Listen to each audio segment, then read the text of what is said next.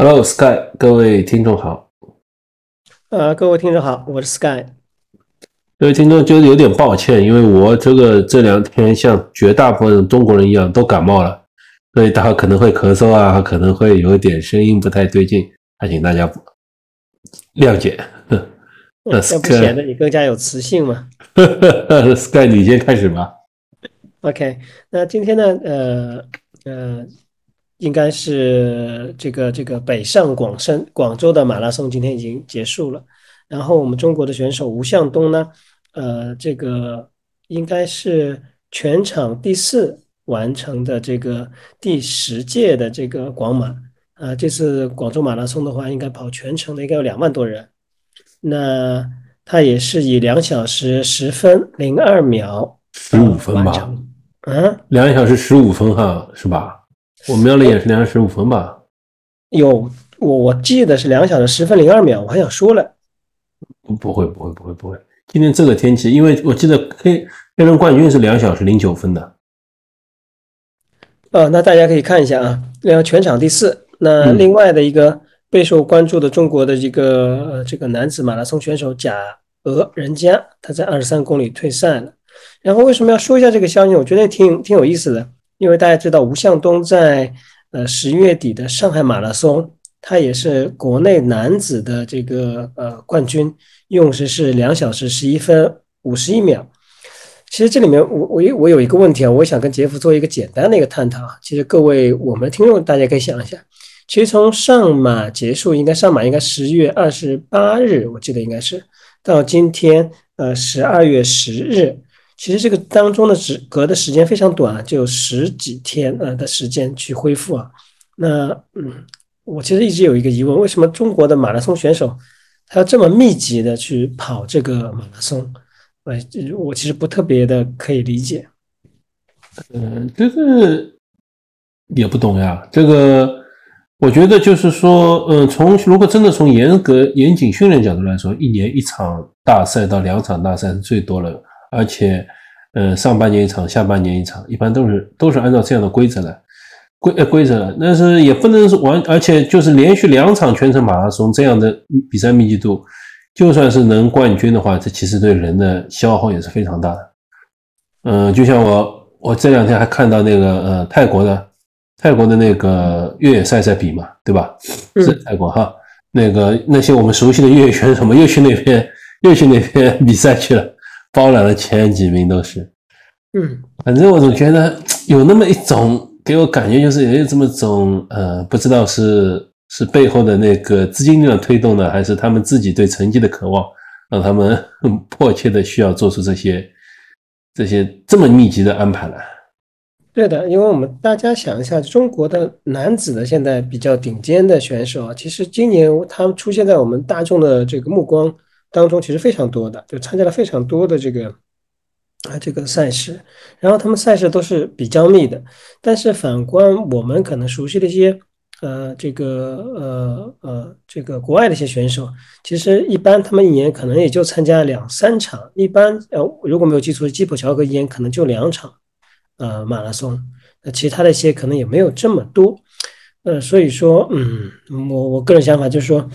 有没有必要啊？有没有必要这么密集的？对于运动员来讲，还有可能就是我们国内这些选手相对来说年纪比较年轻吧，他可能恢复能力会比较强或怎么样。但是我想，再怎么年轻，如果你在一场呃全程马拉松上，你把自己全部 all in 的这种状态，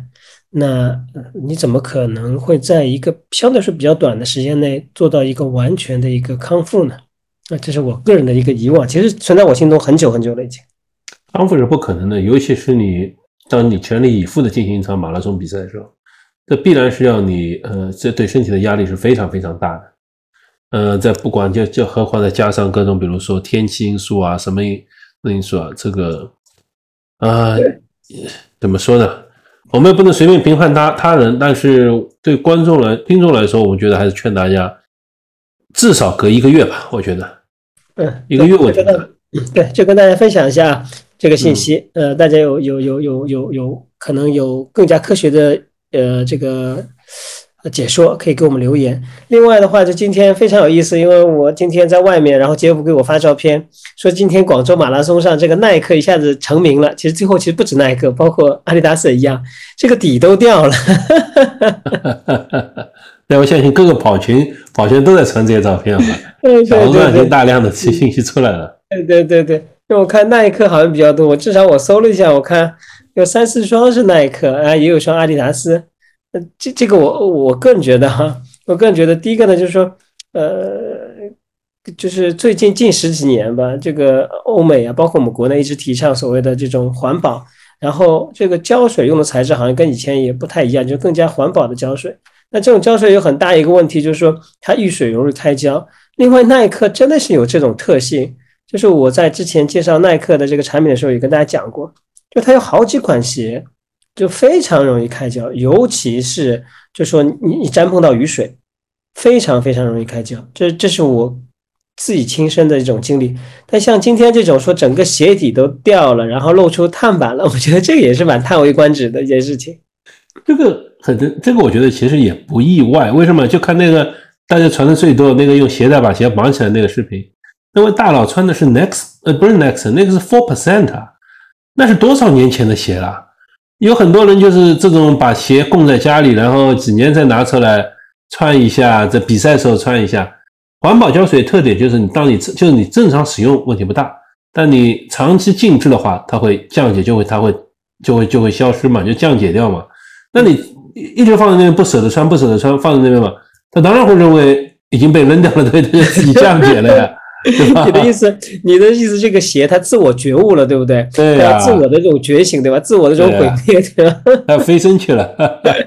他觉得他觉得你不看不起他，他他他他知道投奔下一世去了。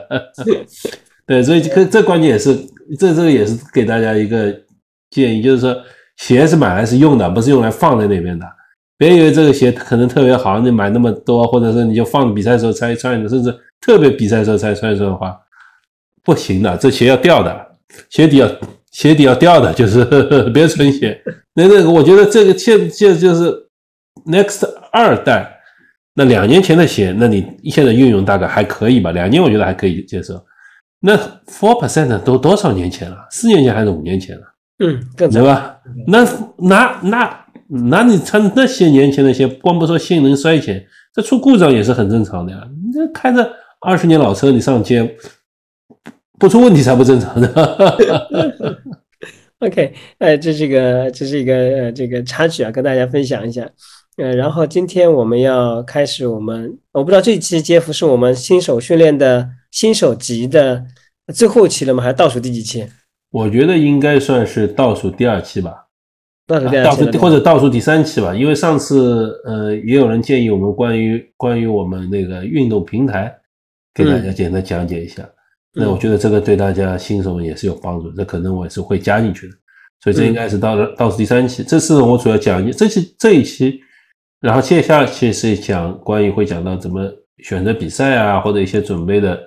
策略啊，偏重于半马啊或者外地啊，然后还会有一些简单的关于伤病。我们曾经关于伤病做了两两个整期的讲讲解，但是我想就是说，跟针对新手，我们下期再抽一点时间。再给大家重新的那个呃，那个叫什么？回顾一下，提供一些简单原则。然后最后一期就是关于运动平台的一些选择。嗯嗯，这一期我们就讲一讲关于，其实这期也应该算是稍微有点进阶吧，就是关于如果你如果准备开始严肃训练了，那你准备那你可以那你要做点什么？你准备怎么训练？有哪些训练的方法供你参考？和一些训练建议吧。嗯，好吗？OK。那我们开始吧。嗯，好的。不好意思，我刚才那个突然鼻子喉咙有点不舒服了。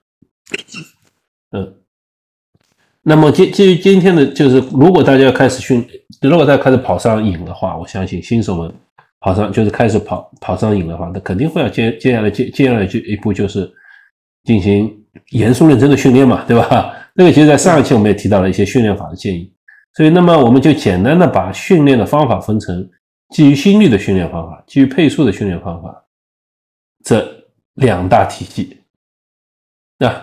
首先呢，就是说我们大家一开始那个呃跑步开始啊，就是说开始还是随意跑，就是能跑多少跑多少，然后就争取跑长。那么跑跑到一定长度以后，比如说跑到五公里以后，我相信大部分跑到十公里以后，那我相信大部分人就开始想着我要跑得更快，我要跑更快，跑得更快的，那么你就一定要引入一些比较系统化的训练。嗯，我不，我一般来说不太建议把它称为科学化的训练，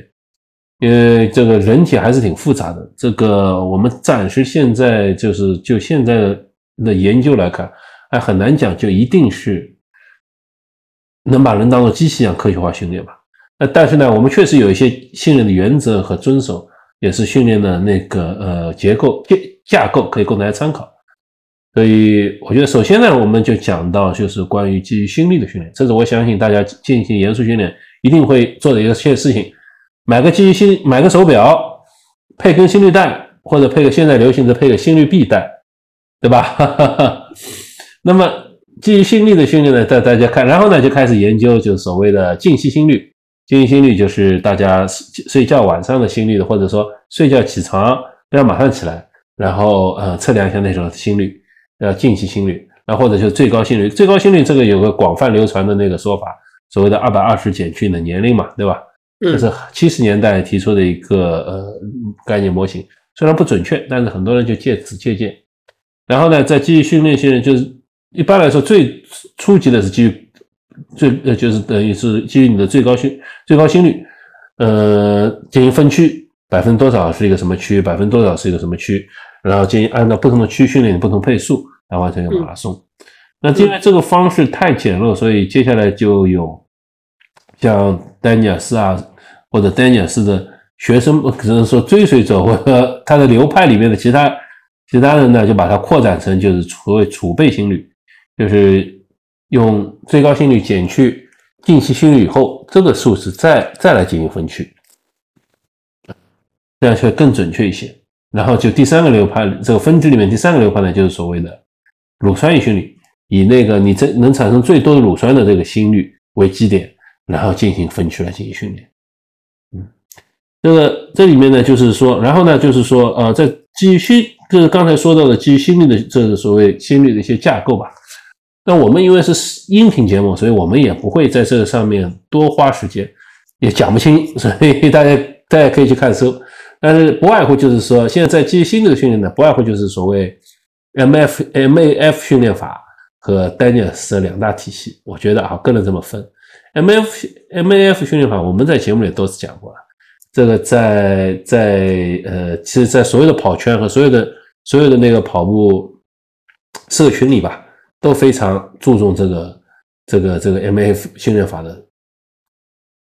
训呃讲讲法或者做训练，那么 Sky 你来讲讲看吧。呃，我因为呃从事过，就是在我自己训练的早期的时候，我从事过这个 M F 这个心理训练的方法。那呃，它是以一百八十减去你的年纪，那同时呢，评估你你身上有没有疾病。然后你是不是一个长期的跑步的一个爱好者？比方说你身上可能有疾病，或者你生过病，然后他可能会有酌情减去五或者减去十。那如果是你长期的从事跑步的运动，呃，那你会有加分项，它允许你加。五或者加十啊，总体的这样子，那他来评估你，就是你在跑步的时候，你要比方说，呃，我的年纪是三十岁，那一百八十啊减去三十，那我也没有什么毛病，我也是个长期训练者，那我就是一百八十减去呃这个三十，我的年纪，那我得出我的心率是一百五十，也在我平时训练的时候，我的心率尽量达到一百五十啊，不要超过它，也不要低于它，呃。根据这个方法，其实我做了蛮久的这个训练，但是后来其实我对我个人来讲，我觉得有一个问题，就是说，嗯，因为你刻意的克制自己在一百五十这个心率去不停的磨啊磨啊磨，其实蛮消耗你的，呃啊，怎么说呢？蛮消耗你的精气神的。比方说，有时候你没有办法去跑派跑得快，你跑得快的话，你心率可能就会，呃。超过这个，呃，我刚刚说的，比方说一百五十下，那这样子呢，嗯，就在那段时间其实蛮消耗我的。但是，呃，从积极的角度来看呢，它把我的有氧能力啊就打造的比较好，就这个基础打造的比较好。但对我的成绩的提高，如果说你一直默认这样的一个呃心率的一个控制的方法，呃，其实对速度本身来讲，就是你在跑一个具体的距离的时候，速度提升不是那么的快和明显。那我个人反思啊，我个人反就是若干年之后我反思，我觉得当年如果我可能加上更科学的，比方说有有有间歇跑啊，或者强度跑类似这种，所以我可能那个时候成绩可能会更好一些，或者提升更快一些。嗯，是的，你说的是对的，就是说，其实就是我觉得跑圈把 M F 训练法神化了。虽然 M F 训练法确实是一个比较有效的训练法，它我我以前也讲过它来源，他的创始人呃菲马菲滕博士，他是曾经作为传奇铁人三项教运动员那个 Mark Allen 的教练，帮助他连续达这这个这个训练法连续达成六届 Kona 世锦赛的冠军，呃，创下神话，对吧？但是他也讲得很清楚，这个训练法是帮助大家锻炼有氧基础的。因为曾经像美国七八十年代也有这个趋势，就是说，就是认为你要跑得快就得跑得快，就是就特别强调这种速度训练啊，特别强调这种短距离间歇啊、冲刺啊等等。那对于就是有氧基础这个事情，认识不够深。那所以马那个马菲登博士呢，当时提出这个训训练法以后呢，就帮助运动员。呃，建立有氧基础，这有氧基础什么好处呢？就是第一呢，就是最对我们来说最重要，首先。增加了后半程的实力，越距离越长，这个实力越有越有效。因为像大大铁就是，嗯，空纳这种世锦赛这种比赛距离，就总共要长达二百二十六公里的比赛，包括其中一百八十公里自行车。那你的有氧能力是非常重要的，而且它这个比赛整个过程因为距离超级长，所以大部分时间它的心率是运运行在有氧区间的，有氧区间的。那么，那么呃，是是特别有效，而。而而对于马拉松运动来说呢，可能我们的心率会比有氧心率确实会高一点点的。呃，我不知道现在是不是只把它称之为混氧心率啊？我有点不太清楚。那反正就是它的心率是会比有氧区间高一些些。然后呢，马菲的模式也说的，就是说你通过 M A 训练法把心有氧基础训练到一定程度以后，你其实就可以做其他训练的。你可以加入速度训练，它里面推荐是 Hill Repeats，就是跑坡训练嘛，就相当于间歇训练。或者呢，就是说，就是把距离跑长。所以，M F 训练法最大好处是建立有氧间歇，提高后半程的那个呃那有氧实力，就后半程实力不让你让你不容易掉速以外，它其实还有一大好处，就让你不容易受伤。嗯，因为它跑的相对慢嘛，相对慢肯定就不太容易受伤。但跑的相对慢，并不等于这个时跑的要相对短。那如果用 M F M F A F 训练法的话，你每月的跑量小于两百，我觉得其实可能就是。不大，就是应该就是一个 入门门槛，就是就得到这个量来来来，才能应用 M F 训练法来提升速度啊，提升速度，不然的话，其实你这个效率是不高的。那么，那么马菲登博士推荐的对 M F 的训练法的训练标准，我以前在节目里也讲过，就是进行一个十公里、十六公里跑的测试，在这个十六公里跑，你要从第跑的第一公里到十六公第十六公里。几乎这个心率都没有变化，就心率没有漂移。前面比如说是一百三，后面也得一百三或者一百三十几，呃，多一点点，但是波动会非常小。而同时呢，这这个所有十六公里的这个心率都要越接近于你的 M F 训练心率越好。如果你能做到这一点的话，那你就出师了，你就可以完全去加入各种各种各种各种速度训练啊，各种等等各种各种你想做的各种训练。这才是 M F 训练法比较核心的要义，而在而在那个跑圈，我们大家传播这些事实的时候啊，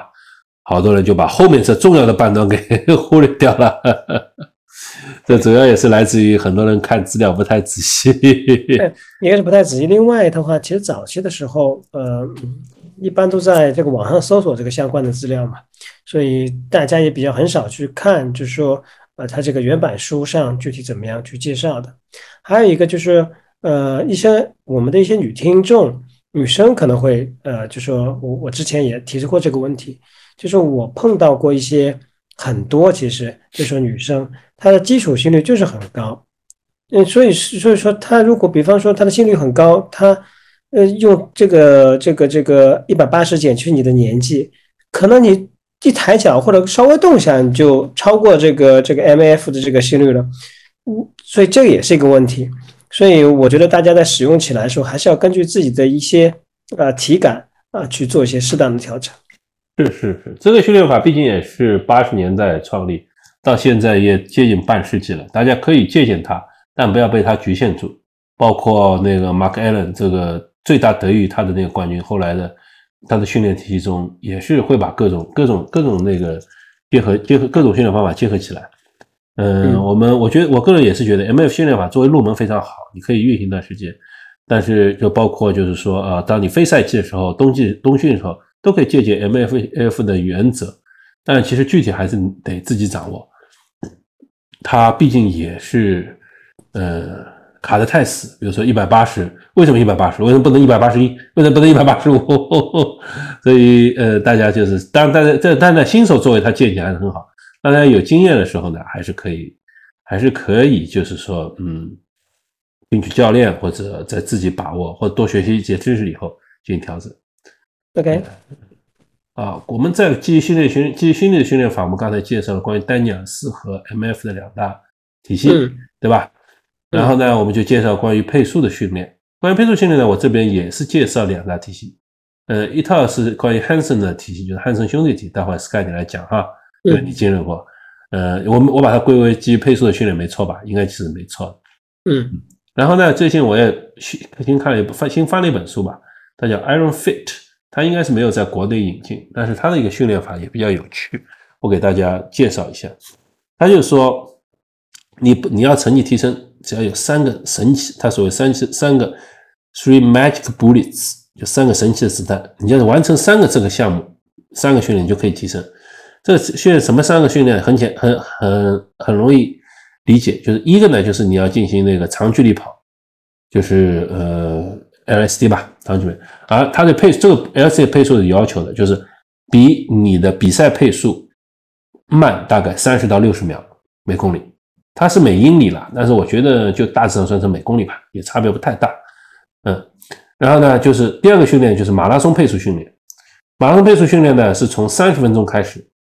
一直延长到可以跑八十分钟。那当然，前面有热身，然后比如说他第一次训练是，比如说七十五分钟，前十分钟后十后前五分钟后五分钟的热身冷身，然后呢通过三十五分钟把慢慢的把速度提升到马拉松配速，然后再用马拉松配速跑三十分钟，然后呢每一周加十分钟，每一周加十分钟，这样一直到你的马拉松配速能够跑三八十分钟为止。这是第二个训练，就是马拉松配速训练。第三个训练呢，它称之为就是间就是普通间歇训练。间歇训练就是呃，它要以它对它对速度要求就是，嗯，比你的马拉松配速每每公里，它当它原本是每英里快三十到六十秒。当然，我们也可以简单的划分一下，说或者你就换算一下，除一除一点六嘛，就是以这个速度来进行间歇训练。这样三个。三个训练完成以后，你的你就能够按照你的嗯，按照你的你的那个呃要求想想法来完成，你完按照你的目标来完成你的马拉松。但剩下的是，这不是并不是说只进只运行只跑这三天啊，就其他时间呢，他还是还是希望你进就是能够做训练的。那其他三天的训练呢，你可以就是就不是那么严格，你可以跑轻松跑。他说你当然可以跑轻松跑，但是呢，他也不推荐轻松跑，因为他认为。一直跑，一直跑，可是首先呢就是太枯燥，第二呢容易受伤嘛，重复运动。他建议用交叉训练的方式，比如说你可以跑五分钟，骑车五分钟，或者跑跑半小时，骑车半小时。他这个训练法呢是推荐利用交叉训练方法来完成你的有氧的，就所谓我们平时轻松跑。这我觉得也是挺好的一个方法。这两个好处，一呢就是利于那些就是类似于铁人三项的多项选手，他可以把这个比就是把这个训练项目给结结合起来。第二种呢，就是说，就是那些容易受伤的选手，那容易受伤的人，他们纯跑纯跑，一个一周跑那么多马跑步的话，是是容易受伤，也容易枯燥。那么平时你就可以把骑自行车，呃，去椭圆机，或者就是呃游泳，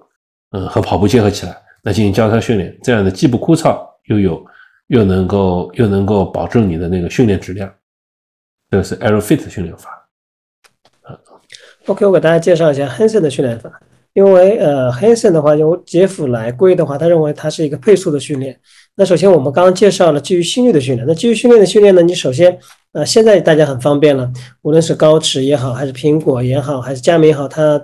首先这个手表它自带这个这个心率，对不对？万氏的心率。闭式的心率，那早期的时候呢，其实很多手表它是不带 GPS 的，但它带心率带。我记得那个时候是 Polar，就是这种情况。那现在大家已经不用去想象这种情况了，因为现在大家基本上都不带心率带，反而会带一个有 GPS，同时有心率监测的这样的一块手表就可以完成了。所以，首先基于配速的训练，你必须要有块手表。那这块手表是有 GPS 可以去定位的，因为可以在你跑的时候监测到你的这个呃配速。那 Hansen 的话，这本书大家也可以在不同的网站上去买到。因为当初我这本书，我基本上照抄这本书的，就是我按照这本书的训练去去去安排我呃自己的这个个人。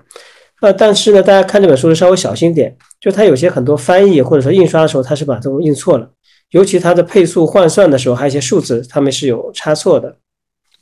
这是其一，其二的话，它应该是用 mile 去算的，就是说，我们知道一公里，呃，一一 mile 等于应该是一点六呃公里，所以你在算的时候，它是用 mile 的这个计量单位去。那我们一般普通的手表都是我们自己习惯都是按照每公里，所以你要自己做一个换算的一个呃公式和表格，因为它也会有一些呃基础的呃起始的配速，就是说你怎么安排它每周呃的，比方说力量跑，或者说这种强呃这种。强度跑还有长距离跑，它其实有一个配速表格的。那这个配速表格呢，是根据你呃呃你要完成不同比赛的这个时间。比方说你想完成呃全马，呃打比方说那时候我，因为我记得我我的想法应该是三二零还是多少了啊？应该是我那时候想完成全马是三二零，那我预计的配速要完成这样全马配速应该是四四零啊，如果没有记错的话，四四零四二零忘记了，那你才可以去达成全马这个三二零的成绩。所以它前面会有个换算单位，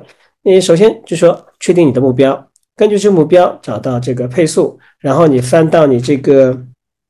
这个这个这个呃训练的时间表，它是按照每周每周这样去做的，所以我就按图索骥，帮自己换算。然后去训练。那我整体的感觉就是，第一个，大家可以从这本书从前到尾翻一下，然后后面呢找到自己的这个训练计划。我整体训练下来，我个人感觉训练强度还是呃比较大的。坦率的讲，呃，一周的话，呃，我记得好像是休息两天，然后的话三天，呃，一天是力量跑，一天是间歇跑，还有一天是长距离跑，然后的话剩下的都是这个叫放松跑。然后放松跑的话，它这个要求的距离其实也不短的，这是第一个。第二个呢，它有点类似于像金字塔这种模式，我们大家可以理解啊，就说它初期的训练，它的量会比较低，然后不断的爬坡，不断的爬坡，然后爬到金字塔，好，爬到最顶峰的时候呢，它训练就反过来了，就跟你之前的反过来，就是开始慢慢的降量，慢慢的减量，慢慢的减量，慢慢其实你可以把前面的这个这个呃到金字塔这个训练的这个呃呃这个训练安排反过来。哎，它就是另外一个了。就说你到下面冲的时候，你其实有一点是蛮开心的，因为你知道啊，这个课是我什么时候上的，然后这个呃我的量其实慢慢减下来了，知道你呃比赛日哪一天。那我觉得呃汉森训练法呃有好的地方，但也有不足的地方。就不足的地方的话，我刚刚也说了，我个人认为它的训练量比较大，呃，其实身体的疲劳感受其实蛮强烈的。然后，因为你是跟着书本去安排的，就是比方我很死板，我就跟着书本每天每天去做。其实我即使这天我很疲惫了，我不想跑，但是我还要去完成这个计划，因为那个时候我还不太懂得，呃，或者说原来教我怎么样把这个计划可以等量的去替换，所以我当初也是呃呃，反正硬着头皮就撑下来了。就这个在你没有教练的情况下，或者说你没有掌握更多的了解自己的身体情况下呢，可以做一个比较好的一个补充。的一个训练，好的呀，我记得就是汉森训练法有初级和高级两个两个计划。初级的话就是月月周跑量是九十公里，高级计划的月跑量周跑量是一百二十公里，对吧？你应该选的还是九十公里的一个版本。我选九十公里，我选九十公里，九十公里。对，其实这个量很大的，这个量。对，这没没确实大家也可以理解，就是说量大确实很重要。就是马拉松毕竟还是考考验天赋的一个运动。你能不能恢复过来，就对你的、对你、对你的这个成绩有巨大的影响。有些厉害，就是一厉害的，他不一定，他不光是能吃苦训练，这个大部分人做得到。但是能不能把这个积累的疲劳给及时消除掉，及时恢复过来，这个才是关键，成训练成功的关键。啊，我们刚才介绍了心率训练和配速训练，其实还有两种训练法，一种是基于功率的训练。那因为那个话题太复杂，就是我们慢慢再开个专题再介绍，而且那个门槛也相对比较高，你必须至少花一千多块钱买一个专门的设备，不像现在那个基于配速、基于心率，你只要有一个，其实只要有块普通手表，最就就可以就可以用了，对吧？现在不管是 Apple Watch 还是高驰 Pace 这个系列，都是都是大家日常都会买的手表，嗯，或者更严肃一点买佳明，这个。这这个呢，就是可以开始跑步训练，但如果你要进行功率训练的话，还得再额外增加一个设备，这不是所有人都会选择。这句话我这在这段我跟大家插一下，就是说，因为现在高驰和佳明它都会腕上都会有一个功率的这样的一个显示。那我我我我坦率来讲，因为我同时在用，我也用功率计，呃，跟我实际用的功率计其实相差其实蛮大的啊，只是跟大家说一下，其实相差还是蛮大的啊，这个数值。嗯。毕竟那个专门的那个功率计精度会高嘛，精度更高。手表里面因为它受限于它的体积，它的精度很难做的特别高。嗯，那所以也有用附件的，比如说高高驰用跑步豆什么什么。但是呃，毕竟不是专门为功率设计，所以暂时目前来看还不是一个潮流。嗯，然后还有基于关于基于跑量训练，基于跑量训练我们待会儿说吧。这个其实一句话的事儿，也我们以前也介绍过。那么接下来我们介绍辅助的训练，就是力量训练。我我们在这边也强调哈，如果你要进行严肃的跑步训练的话，呃，如果谁跟你说不要进行力量训练的话，那那你千万别听。力量训练是整个跑步训练中非常重要的一个环节，而且力量训练不是简单的那些所谓通过徒手的方式能完成的，就什么我做个徒手深蹲两百次啊，有人说我做个徒手深蹲两百次啊，做个俯卧撑啊，做什么这些东西。这个都是不合适的，我跟你说都是不合适的。呃，比如说深蹲，就比如说徒手深蹲这个事情，你练了股四头肌，练了那个呃臀部肌群以后，首先这个做的不准确，就很容易受让那个膝盖受伤。然后呢，其实从我们力量训练的角度来说，你你如果光练大腿前侧的股股四头肌，不练大腿腿后侧的肌群的话，那个你这个前面肌群过于强大，反而容易会造成你的损运动损伤。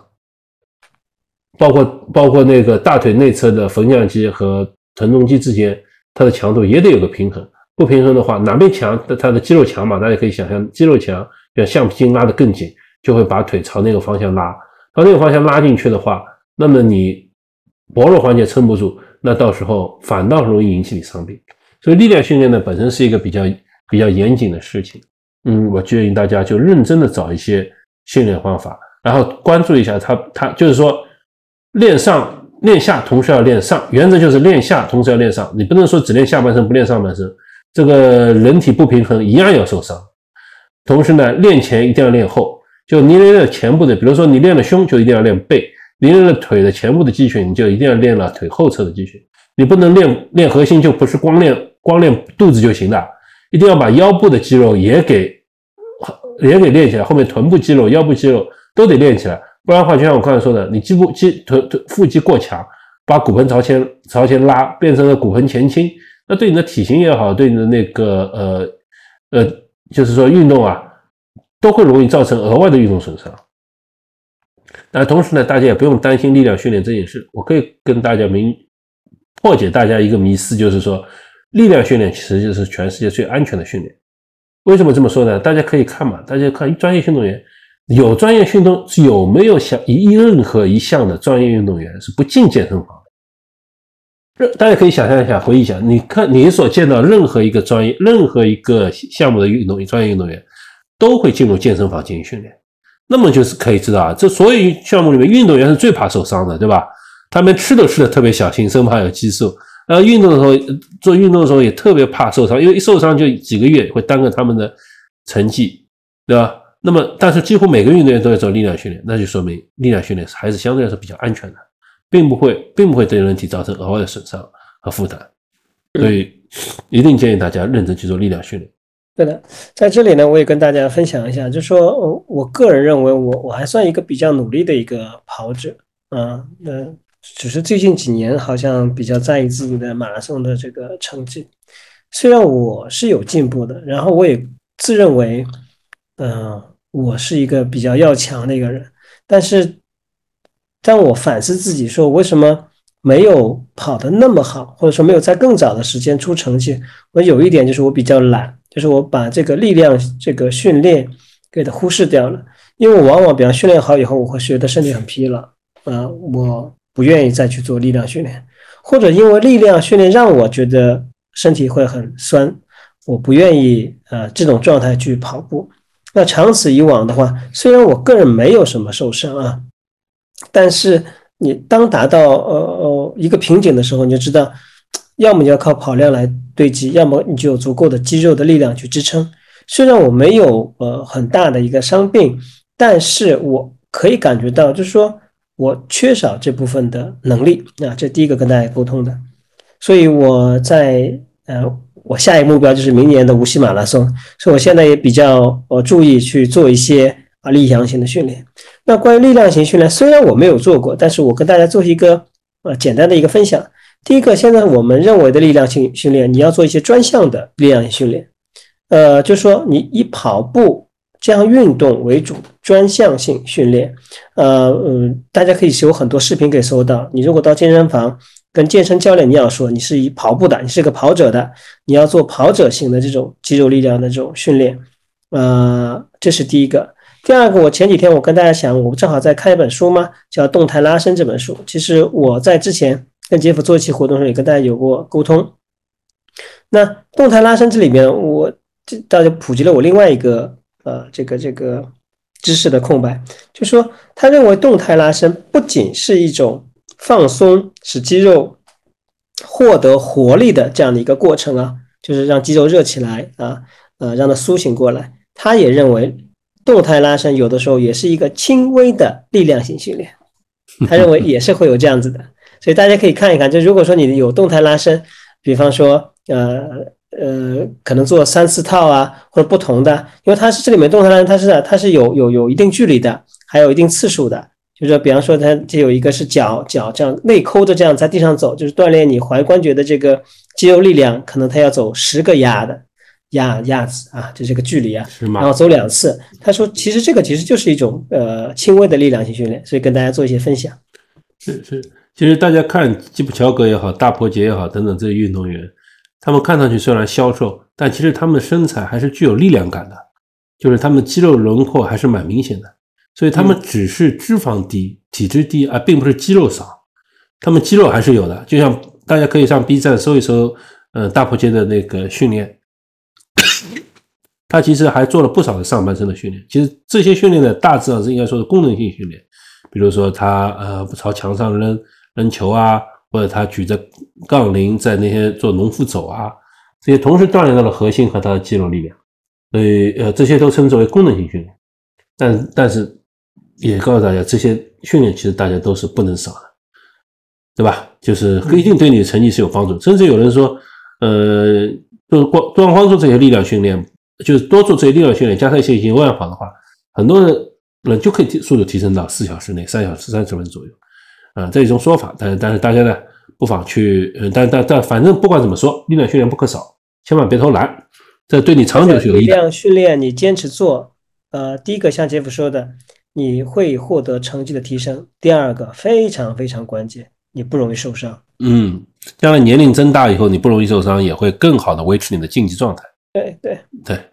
好的，力量训练说好，我们下次讲，接下来讲讲交叉训练。其实，呃，就像其实交叉训练呢，也有一个呃刚才类似的好处，就是我们虽然跑步是，但是跑步是我们主要项目，但是跑步作为主要项目，它其实是一个很酷，就是单向型的运动，就是只是向前。都不会向后，对吧？所以用的肌肉力、肌肉也好，什么也好，非常单一。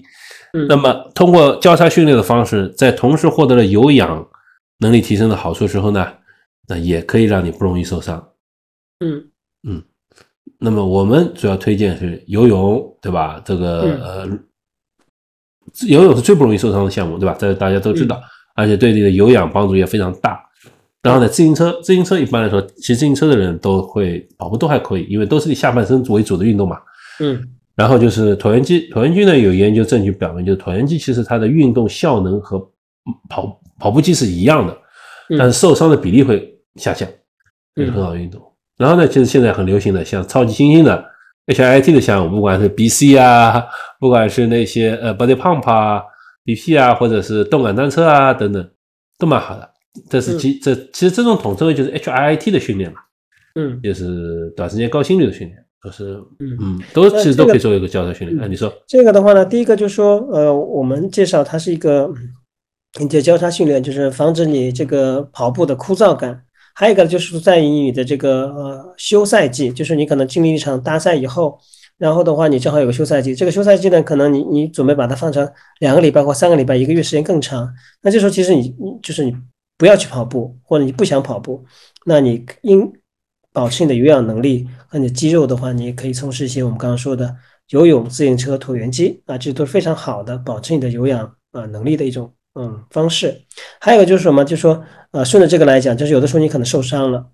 你受伤的话，你跑步的话，你这块肌肉你用你会觉得疼。但是你可能游泳或者自行车或椭圆机相对来讲，你没你的疼痛感或者对你的这种刺激感不是那么大。那这是为了保持你的这个呃跑步的能力，你可以用交叉训练来补充你没有办法获得的这个啊这个跑步训练的功能。然后另外大家最近应该可以观察一下那个叫 Kilian，Kilian 的话应该呃最近又开始出来跑步了，应该是，但他他这个跑步期也在他上一次。完成就是一在法国和意大利的几座山连环跑了以后，好像持续了几天，忘了六十几个小时，忘记了具体时间，四十个小时之后，他查出来他应该是骨裂了。然后大家可以看到一下他休息的时候啊，就是他在这段期间他怎么样保证他体能呢？他做了很多这种自行车的运动，就骑自行车啊，大量的骑自行车，大家可以去看一下。好了，呃，接下来讲一讲，呃，接下来讲一讲，就是说呃，关于怎么执行。训练计划吧，就是说，其实现在要找到训练计划还是很容易的，不管是网上那个公众号也好，或者小红书也好，或者买本书啊，都有无数的训练计划供你参考。那么怎么来执行好呢？就是首先呢，就是像 Sky 刚才提到，他直接执行书上的计划，那当然也是可以的。但这个也是基于他当年他去执行这个计划的时候，其实他那时候跑步已经有十来年了，以前也经历过。其实很久的跑步基础训练，然后再进行数量训练，对自己应该有充分的了解以后，才能找到一个，才能直接是采用书上训练。因为书上训练就太死板，所以我们对于新手来说呢，不太建议你直接执行书上的训练计划，这个风险比较大，风险比较大。嗯，我建议还是要跟着教练，教练跟着教练，就是嗯，教练，呃，现在呢，就是说，呃，其实教练这个资源，我觉得还是相对来说还是容易获得的。不管是参加各地跑团还是训练营，但凡你有点真的有些想法的话，其实双加训练营还是必经必经的一个途径吧。嗯，当然，如果能有这个相应的财力和资源，找到私人教练进行定制化训练的话，那当然更好。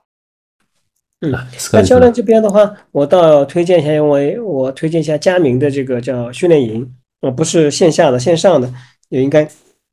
专门有个 A P P，这个 A P P 叫什么加加？我看加速度，加速度，加速度，加速度里面的话呢，呃，这个它会呃，官方会推出了一些认可的一些教练，然后呢，他会推出他的一些训练计划，你找到适合你的训练计划，然后这些教练呢会会专门设计一些群的，你加入这些群，然后有问题的话，你还可以向这个教练提问，然后我听他们说这个费用也不是很贵，可能入一次营一百块人民币还多少。那我觉得这个是我们目前至少跑者是容易接受的一种，从费用的支出的角度来讲是比较容易接受的。这样的话，有些问题呢，你可以去问啊，不像就是说，呃呃，就是说，我至少我啊，我在比较早期的时候，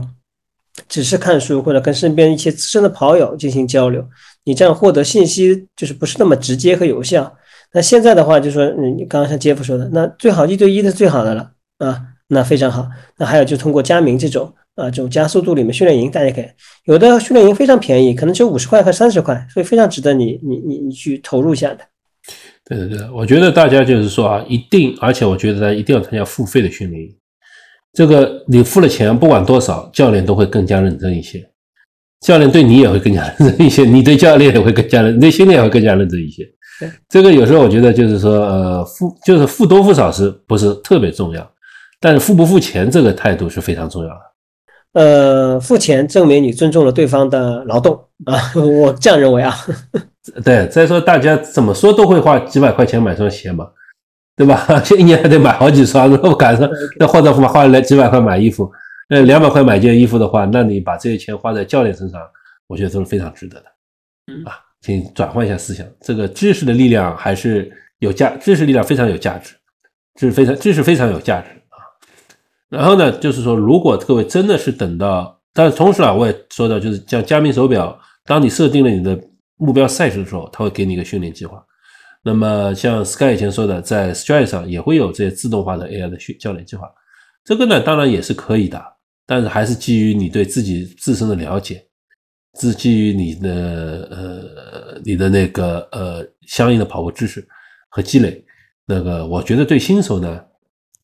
不妨可以参考，但是不能完全信任它。如果你是老手的话，另说哈。嗯，还有一个就是说，无论是书上还是 AI，就你自己执行的计呃这个计划，最最重要一点的是你怎么样克服你自己的那身上的那种惰性。就是每个人都想偷懒，比方我也想偷懒，我也并不是无时无刻都是充满了斗志的，我也会想不去跑。但如果说你有教练的话，教练会监督你。呃，至少你会觉得有人监督你。然后，如果你加入训练营以后，你们会有群，群里面可能还会打卡。虽然我从来没有加入过群，那我觉得套路应该是一样的，对不对？可能谁没有执行好，还要发一个小红包或怎么样。那这样子呢，你在一群人当中对你的这种鼓舞和督促性，会远远比你一个人训练会更好。对的，对的，对。我最近参加了训练营，最近开营了，还没正式开营哈。呃，群里有五十多个人，大家互相交流一下。其实就算。因为我和 Sky 这样跑步那么多年的人，就跑步对我们来说已经很难说是一件很有激情的事情了。我觉得有时候也是找不到跑步动力，或者说就是或者说换个角度，或者知识的诅咒吧。是因为太有知识了，所以一一有点风吹草动，身上一一有点头疼脑热，就想着，哎呦，是不是这病，是不是那伤，是不是要休息半天，休息一天，休息休息，对吧？这个很容易给自己找到理由和借口，停下来 缓一缓。那或者就坚持不下去，但是那时候呢，就是就是需要有一个，就是我以前我上次讲过这个故事啊，我说我自己虽然也有教练资格，但是我自己管不住自己，对大家都这样，其实大家都很难自己管住自己。那么，那么就是说，当有一个教练也好，当有个同学也好，大家一起互相督促，一起我看到大，那你看到大家都在进步，都在努力的话，你自然而然的会被激励，会被激动，就会就会一起努力嘛。那我觉得这个气氛来说是也是一个非常好。何况跑步本身也是个很孤独的运动，那有些朋友交流啊，认识一些新的朋友，我觉得这也是挺值得的一件事情。嗯，好，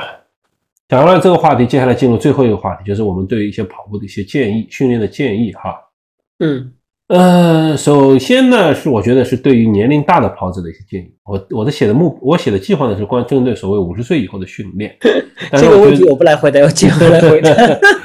但是但是呢，其实这个话题其实宽泛一点，就是其实四十四十岁以后就要可以参考这些训练建议了。就是说，就是因为人和人有不同嘛。那个呃，不管怎么样，就是说呃，当你进入中年以后，中年的后期，四十多岁，四十好几岁或者四十五岁以后。接近五十岁，五十岁以后六十岁，这都是一个呃一个比较值得研究的话题，而且现在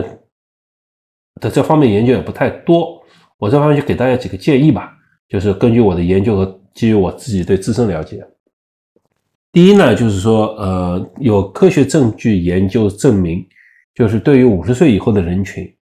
其实可能和大家想象当中相反，呃强高强度训练。对维持训练状态更有益。有很多人会说，年龄大了啊，你不要做这种强度训练啊，你不要做这些太激烈的运动啊。但是研究表明，结果是相反的。高强度运动对于维持你的体能、维持你的身体状态更有好处。有氧训练当然也有好处，肯定说任何训练都好于不运动。但是如果你是一个想更好的维持自己训练状态的人的话，请你进行强度训练。这第一，第二点来说呢，就是说，随着年龄增长，最大的伤害其实并不一定是你练不动，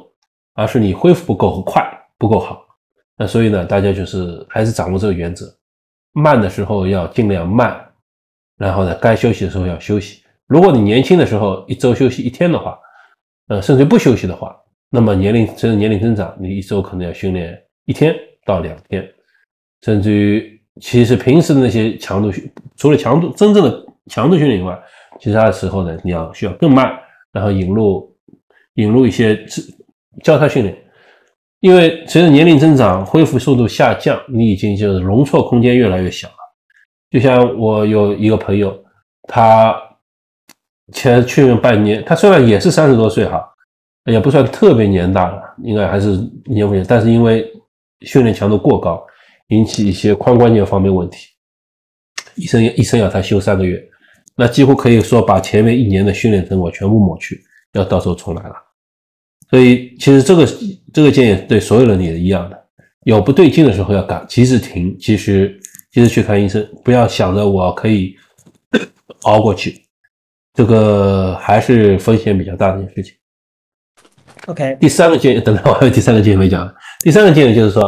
像我刚才说的，要做力量训练。随着年龄增大，这肌肉流失是会变大的，肌肉 是最好的保护，就是最好保护，不光是你不容易受伤。而且你如果万一你有些生病啊或什么东西，这些蛋白质是可以救你命的。你的肌肉你的肌肉多，它是人类储备足以后，它对你的总体恢复是非常有帮助的。嗯，那这里面我举两个例子啊，我对男性关注的比较多啊。第一个呢就是王石啊，前万科的董事长王石，王石先生。嗯，那大家可以看一下以前他步入大众的这个眼睛，或者很关注他。无非是红烧肉丝啊，还有就是登珠峰啊，那其实是非常厉害的。我只登珠峰这件事情啊，其实他不光登了珠峰，后来的话呢，他开始了这种赛艇的普及和推广，他自己也投身到赛艇的这样活动当中去。他在游学的过程当中，然后大家如果呃可能在抖音上看到他，他现在还从事攀岩，他以前也喜欢攀岩啊，因为登山的话可能要具备一些攀岩的技巧，所以他整个人的状态呃。是我我就我个人觉得还是比较年轻有活力的啊，所以他现在经常从事的他呃早上起来啊应该是空腹先去做划船机啊训练，然后的话呢平时的话呢他会呃嗯就是能走路能公共交通尽量不坐车，然后的话呢他还做一些攀岩的训练，这是第一个是个公众人物。第二个呢就是说呃大家可以在抖音上搜到一个人叫张明义。呃，七十三岁，应该是一位上海呃的跑者。他在上海马拉松，我记得这次的上海马拉松应该三小时十分还是三零几分，我忘记了啊，具体成绩。然后他最近的这个五千米的测试成绩，比赛成绩十八分三十六秒。他是一位七十三岁的，我记得以前有过采访他，好像是他还什么呃内脏的某一个部分被切除了，这个消息我觉得不准确。我举这两个例子跟大家讲哈，就是说年纪不是一个可以阻止你或让你不去从事运动的这一个呃一个一个门槛啊，这是第一个跟大家分享的。第二个就是针对一些年纪比较轻的我们的听众，可能您只有二十几岁或者三十岁刚刚出头，我是这样觉得的，就绝对不要浪费你这个。这么年轻的这个身体，因为你是处于这个呃三十岁以后，人的慢恢复能力会慢慢往下坡路走。但你在三十岁上下的时候，你是一个最好的这个时间。所以我我之前一直在说，就是如果你想有一个比较好的一个成绩，比方说你可以获得波士顿马拉松的资格，给自己定一个目标，在一年两年之内把这个目标完成。嗯，对对，就是就引着 Sky 的话题，年龄绝对不是一个借口。就像我们虽然我刚才说到五十岁。以后的训练，但是不要忘了，如果你比到九十岁的话，你还有四十年的训比赛寿命呢。就是现在像科纳赛场上，像大人铁人这赛场上，八十岁以上的人群还是不少的，在各地还是有的。然后，甚至甚至于世锦赛也是有的，包括马拉松，就像斯凯刚才说的，七十多岁如果都能跑三小时多的话，那么我相信，只要他呃维持正常的训练，那其实他跑到八十岁、九十岁都没有什么问题，对吧？所以，呃，就就像大家如果看我头像头像的话，我我我我我的我的对于自己身体的训练，健身房训练是从四十六岁才开始的，也就四年四练四四年前开始的，练了三四年的功夫，就能练成这样。在而且我也是五十岁的人了，那个大家都知道嘛，这广问都是说年龄大的人是练不出肌肉的。那我就用事实说明，大家只要努力去训练，这个时间加上努力，其实还是可以，至少可以得到一些进步，对吧？所以也是给大家一个鼓励。然后呢，呃，第二个训训训练的建议呢，就是如果你真的非常，有些人呢，就是会有些因为药物关系，或者有些人因为一些身体原因、一些什么原因，就是很难进行高心率的训练。就比如说他如果在吃一些药的话，可能会对他心率有抑制的，他就跑不高的，跑心率跑不快的。那么这个时候呢，就除了引入功率化的训练以后呢，一方呃方法呢，其实也可以进行基于跑量的训练。你就就用跑量堆这种方法也是可行的。我们以前在呃运在那个节目讲讲过，Tanda 的有一个研究就证明，就是跑量和成绩之间是有关联的。我曾经嗯做，就是他有个网站，我都慢下再把他的网页放在这个我的 show note 里面，大家可以看。我随便玩了一下，比如说呃随便举个例子，比如说呃以我五十岁的年龄，如果我每周跑六十公里，那个每按照每公里七分半的配速跑的话，那我的马拉松成绩，他预测我就是四分十八秒，那其实也不错了，对吧？那如果我稍啊四小时十八四小时十八分钟 说错了，那如果我我稍微从一个按照我现在按照现在就是大家所谓的普通标准，按照六分配速，对吧？跑六十公里的话，那你的收马拉松成绩就能达到三小时四十三分钟。嗯，大家可以去去去去比较一下，就可以去调整一下玩玩看，或者或者你就对跑量，你如果特别有时间，每周跑到一百公里，那么你如果还是能跑六分钟配速的话，那最终马拉松就是三小时二十九分。这五五十岁的话能跑到三小时二十九分已经很不错了，这个大概比三十岁左右进三的难度差不多吧？可能，或者我也不知道啊，就是可能是差不多吧。嗯，好的，这个是大家可以有空自己去玩玩耍一下这个这个这个东西。嗯嗯，然后然后还有一个训练，还有一个训练原则，就是告诉大家，就是现在也是现在流行的一个训练原则，所谓八零二零训练法则，就是呃，大家记住，如果你在自己执行一些训练计划，进行训一些呃训练的话，请你把所谓的低心率有氧跑至少占到整个训练量的百分之八十。按所谓的那个高强度、中高强度训练呢，绝对不要超过百分之二十，这样就是已经，这其实是是最高效的训练方法了。嗯，好，这也是目前很主流的呃训练方法，就是说包括专业运动员，大家可以看一下，包括就是一些接受采访的国内运动员，大家也可以听一下，就说就说你刚刚杰夫讲的，就是百分之八十都是大量的有氧的呃这个低心率的这个呃跑量的堆积。嗯，啊。我准备的话题都讲完了，Sky 还有什么东西可以和大家分享的吗？呃呃，我没有了。但是在节目的最后，我跟大家稍微更正一下，我刚刚说了，就杰夫刚记得对的，今天吴向东的成绩是两小时十五分三十六秒啊，跟大家做一个更正，呃，这个数据不要搞错了。嗯，好，另外的话呢，就说呃，我们最近的几期节目也是非常。呃，这个受到了我们听众的这个欢迎和这个呃这个这个订阅啊，那我个人非常开心的。但是呢，貌似呢，我想我们下一次在做节目的时候，我们的我在想，我在我们在十二月三十一号之前，能不能订阅观众的人数到一千人？我们现在有八百九十六名。然后的话呢，呃，希望我们各位听众，如果你觉得我们呃这个节目做的，还可以，或者你想吐槽的地方，那也请你多多帮我们分享，多多给我们留言。希望你身边的朋友，呃，来介绍一下，谢谢。嗯，谢谢。我看一千是蛮难了，大概过九百应该还是比较有把握吧。对，九百讲了。呃，我觉得不是，我觉得我们每一个，呃，我们我们，哎呀。百分之五十太多了，百分之十帮我们分享一下，就马上就到一千了。不过我们也是比较懒的，我们只目前只在小宇宙这个平台上做。如果再交做其他平台的话，可能会更好。对，我们现在还差一百个嘛，一百个就到一千了。是是，无所谓了，这个也不是无所谓，就是反正这个既然是这个结果，我们也接受，也蛮好。呃，反正我们也开始做的时候，我也没想到我们已经转眼之间快做满一年了。因为这一期做下去大概四十六期吧，呃，很快就要到。五十期，然后就差不多一年功夫到了。好的，谢谢大家。